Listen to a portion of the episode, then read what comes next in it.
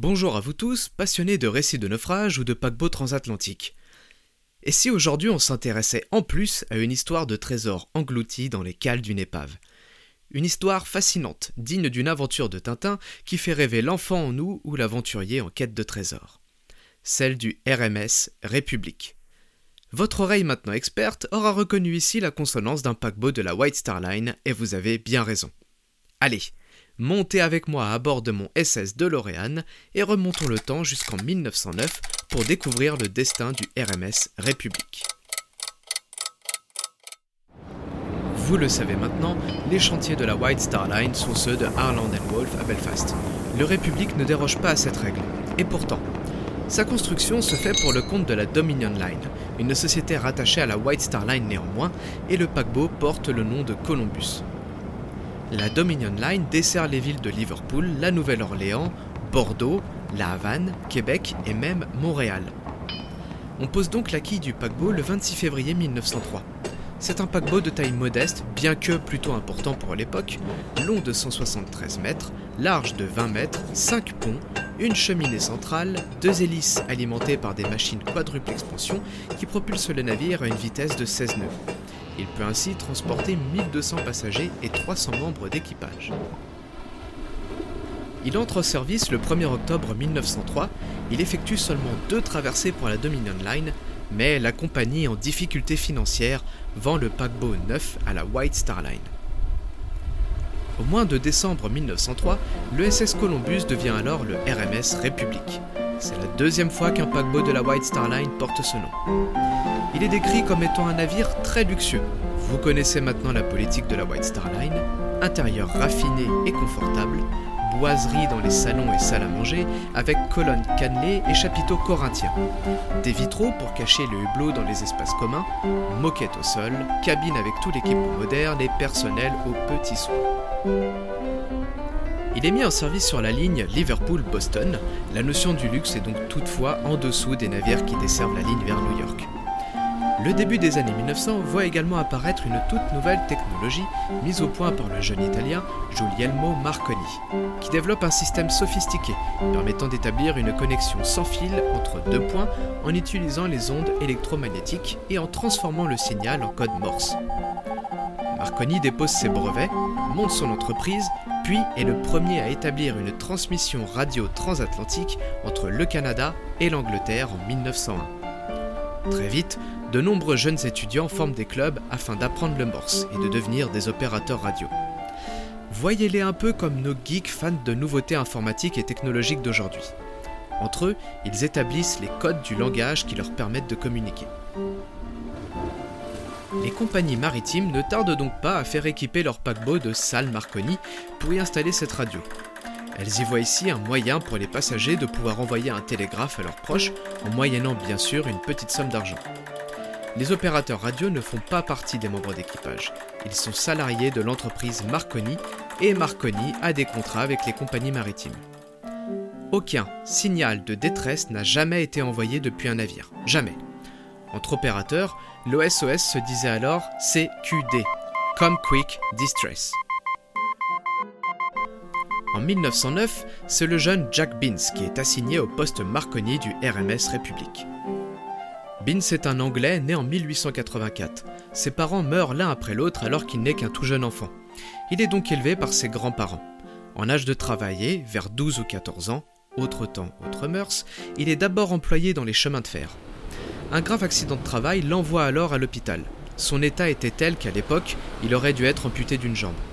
Le médecin pense que de toute façon il ne survivra pas à ses blessures et il préfère donc lui éviter cette souffrance supplémentaire.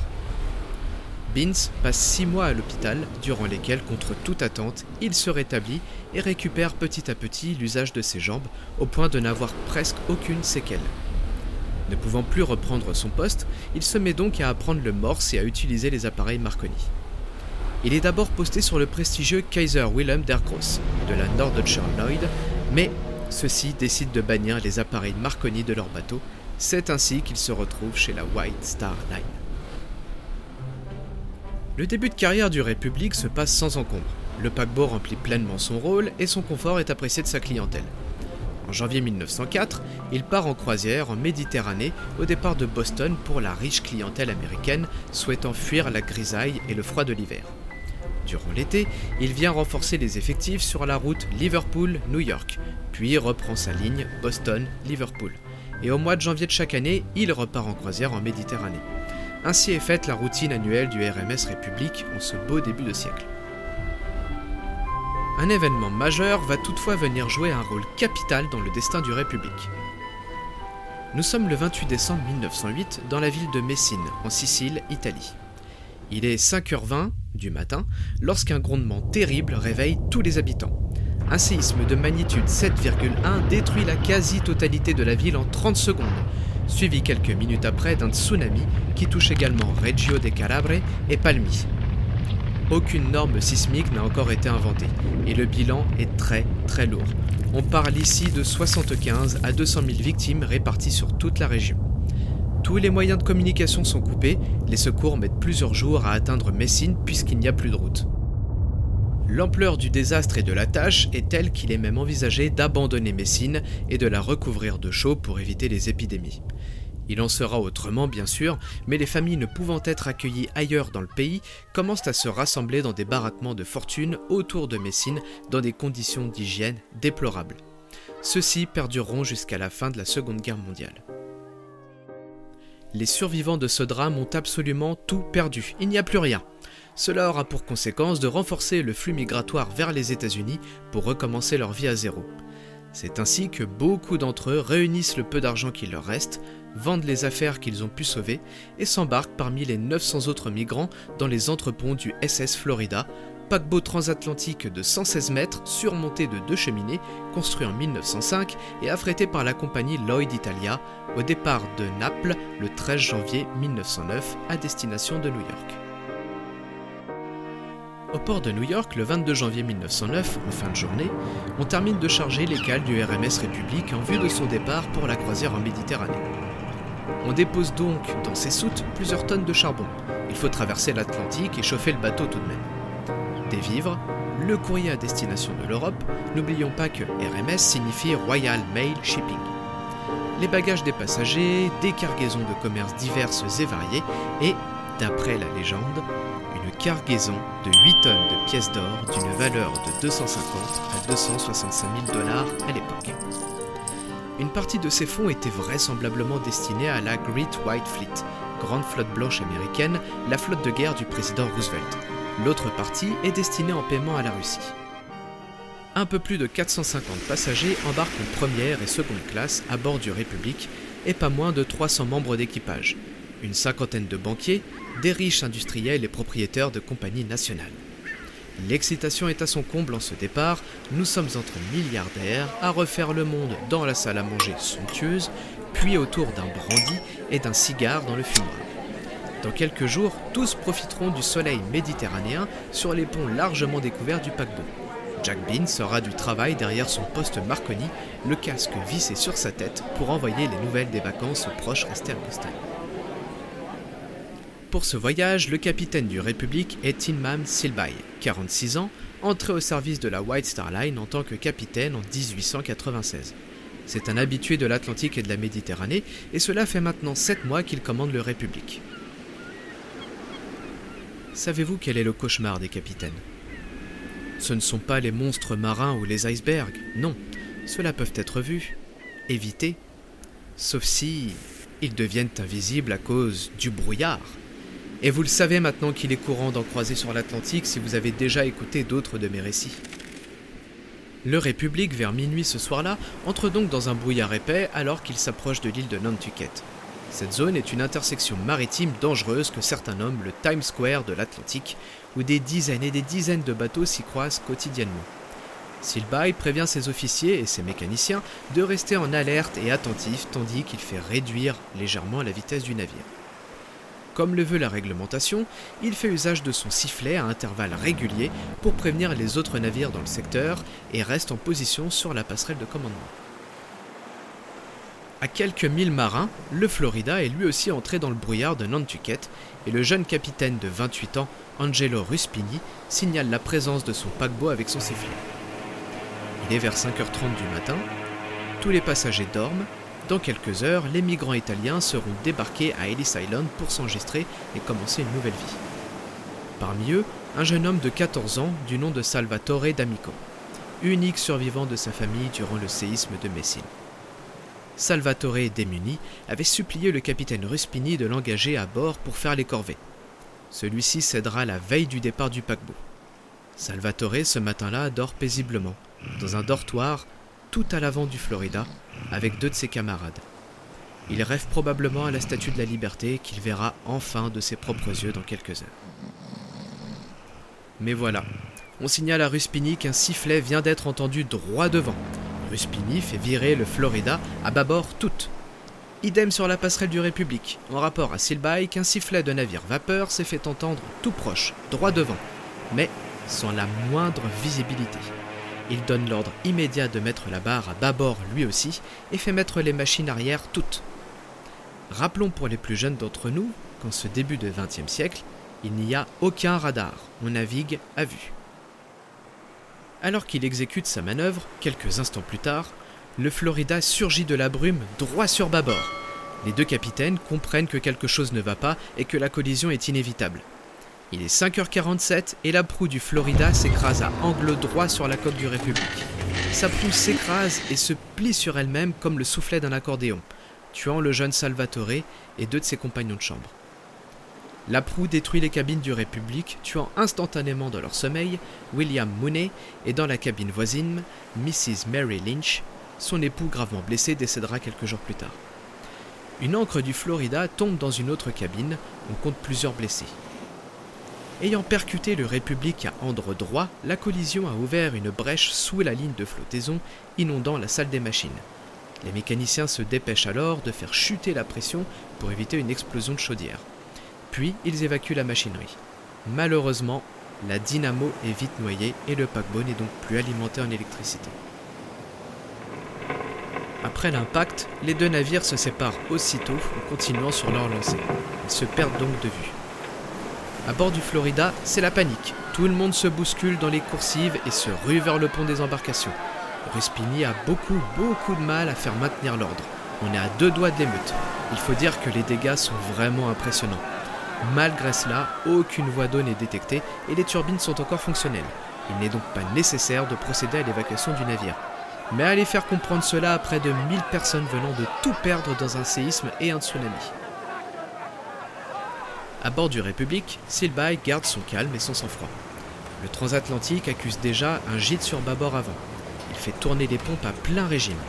Après une inspection des dégâts avec ses officiers et quartiers maîtres, il comprend que le République va couler, mais qu'il dispose tout de même d'un peu de temps. Calmement, il fait rassembler tous les passagers sur le pont des embarcations et il leur fait servir du café chaud, des sandwichs, même du whisky, tout en faisant distribuer des couvertures. Tout le monde est globalement calme, ce tableau contraste fortement avec celui du Florida. De son côté, le jeune Jack Beans comprit tout de suite ce qu'il venait de se passer. Il saute de son lit immédiatement après l'impact et court vers la salle Marconi. Sous ses yeux, c'est un spectacle de désolation. La proue du Florida a éventré la salle radio et les débris jonchent le sol du pont. S'il s'était trouvé assis à son poste au moment de la collision, il serait lui aussi parmi les victimes. Le matériel est très endommagé, mais après une rapide inspection, il pense pouvoir le réparer sommairement et le rendre utilisable. Seulement voilà, le paquebot n'a plus de courant. Il descend alors dans les parties partiellement inondées pour récupérer des batteries de secours. Il assemble le tout avec son appareil radio et ça marche. Frigorifié par l'eau et le temps glacial, nous sommes au mois de janvier, je vous le rappelle, il se rue vers la passerelle et informe le capitaine en claquant des dents que la radio fonctionne. CQD, CQD, Come Quick, Distress. République éprenée par navire inconnu. Coulon. Ce message est pour la première fois lancé depuis un navire en détresse. L'appareil endommagé n'a qu'une faible portée, mais elle est suffisante pour atteindre la radio de l'île de Nantucket, et l'opérateur sur place relaie le message. Ce qui s'ensuit est formidable. Plusieurs paquebots répondent à l'appel et changent leur cap en direction des lieux du sinistre. Dans le même laps de temps, le Florida réapparaît aux côtés du République et on commence alors à transférer les passagers du République sur le Florida par le biais des canaux de sauvetage. On commence par les femmes et les enfants, puis sous le tour des hommes de première puis seconde classe. Imaginez donc le tableau. Ces deux mondes radicalement opposés qui se rencontrent, les milliardaires recueillis par les migrants. Le Florida n'est toutefois pas en état de naviguer avec autant de personnes entassées à son bord, vu son état, et il demeure donc sur place en attente des secours. Entre-temps, le RMS Baltic de la White Star Line, transatlantique bien plus grand, un des plus grands au monde à ce moment-là d'ailleurs, et faisant route entre Liverpool et New York, répond au signal de détresse du République et informe qu'il dispose de suffisamment de place pour accueillir les passagers des deux bateaux et qu'il allume donc toutes ses chaudières pour arriver le plus rapidement possible sur place.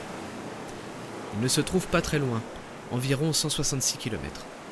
Toutefois, le brouillard toujours très épais de cette zone complique les recherches. Le capitaine du Baltique entreprend alors de sillonner la zone en zigzagant.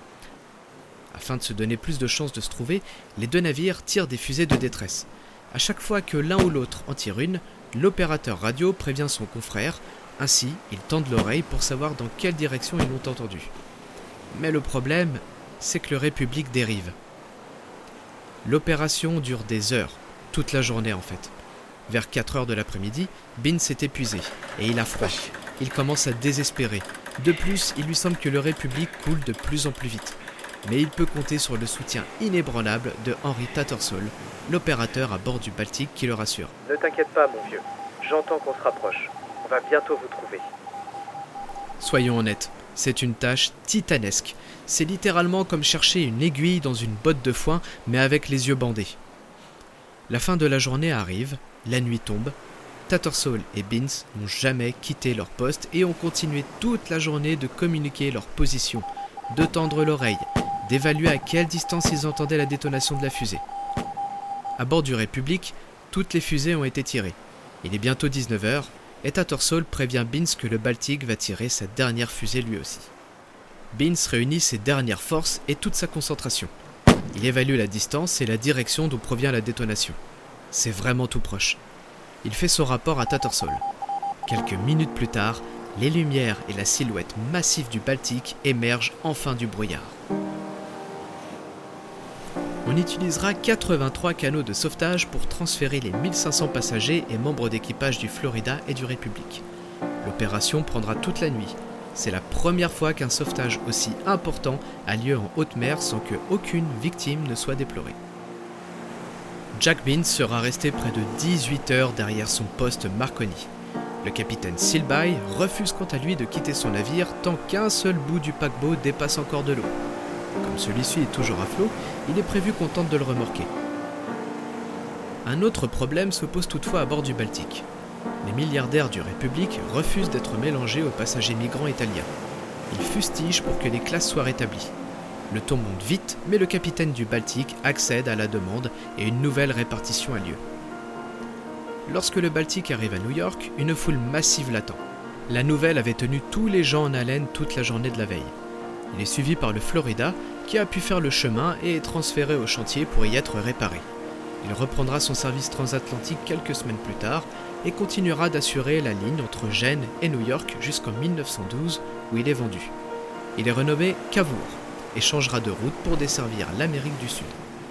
Son destin le poursuit et le 12 décembre 1917, au large de la Catalogne, il entre à nouveau en collision avec un croiseur auxiliaire italien. Cette fois, il coule en ne faisant aucune victime. Retournons à présent sur le République, maintenant bien enfoncé dans l'eau. Il a été rejoint au petit matin par plusieurs bateaux ayant répondu au signal de détresse. Parmi eux, le City of New York de l'American Line et le RMS Campania de la Cunard.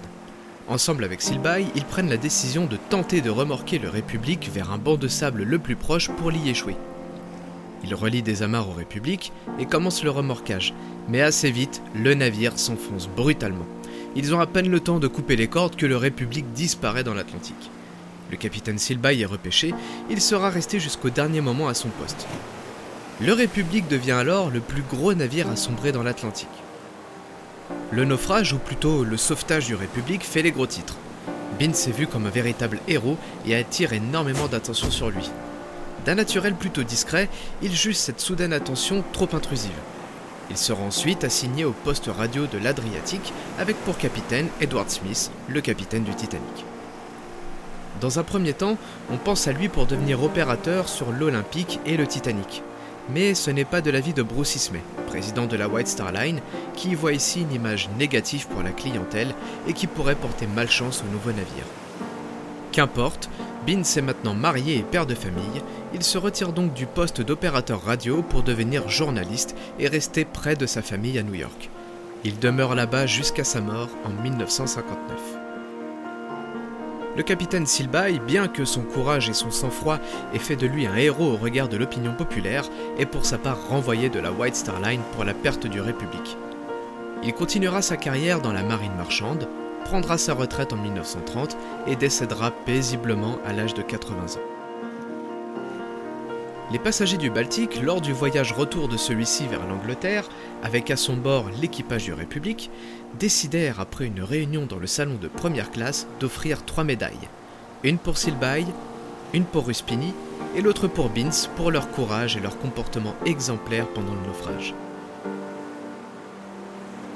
Et là, vous vous dites, et l'or dans tout ça? Eh bien, depuis son naufrage, la rumeur veut que les cales du République soient encore chargées d'or. Dès les années 20, on se met donc en quête de vouloir renflouer son épave, mais on ne parvient pas à la localiser. Elle n'est retrouvée qu'en 1981 par Martin Bayerl, à 80 km des côtes de Nantucket, par un peu plus de 82 mètres de fond. Elle repose en un seul morceau, à plat, au fond de l'eau, dans un état de conservation relativement correct pour un bateau fait d'acier balayé par les courants marins depuis près de 70 ans à ce moment-là.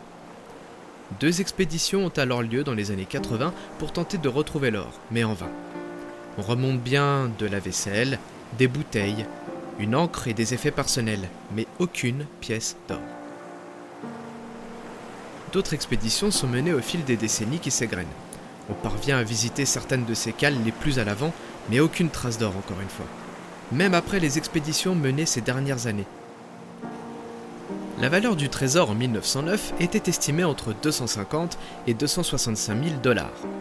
Aujourd'hui, on pense qu'il pourrait rapporter au moins 5 milliards de dollars, de quoi susciter des vocations chez certains. On pense alors que l'or se trouve probablement dans les cales inaccessibles au cœur du République, dans les parties où les ponts se sont effondrés. Ou bien, il est probable que l'or ait été déchargé avant la tentative de remorquage du paquebot condamné à couler. Ou bien encore, peut-être s'agit-il simplement que d'une légende, qu'aucune pièce d'or n'ait jamais été embarquée à bord du République. Libre à vous de nourrir votre imagination et votre âme d'enfant ou d'aventurier.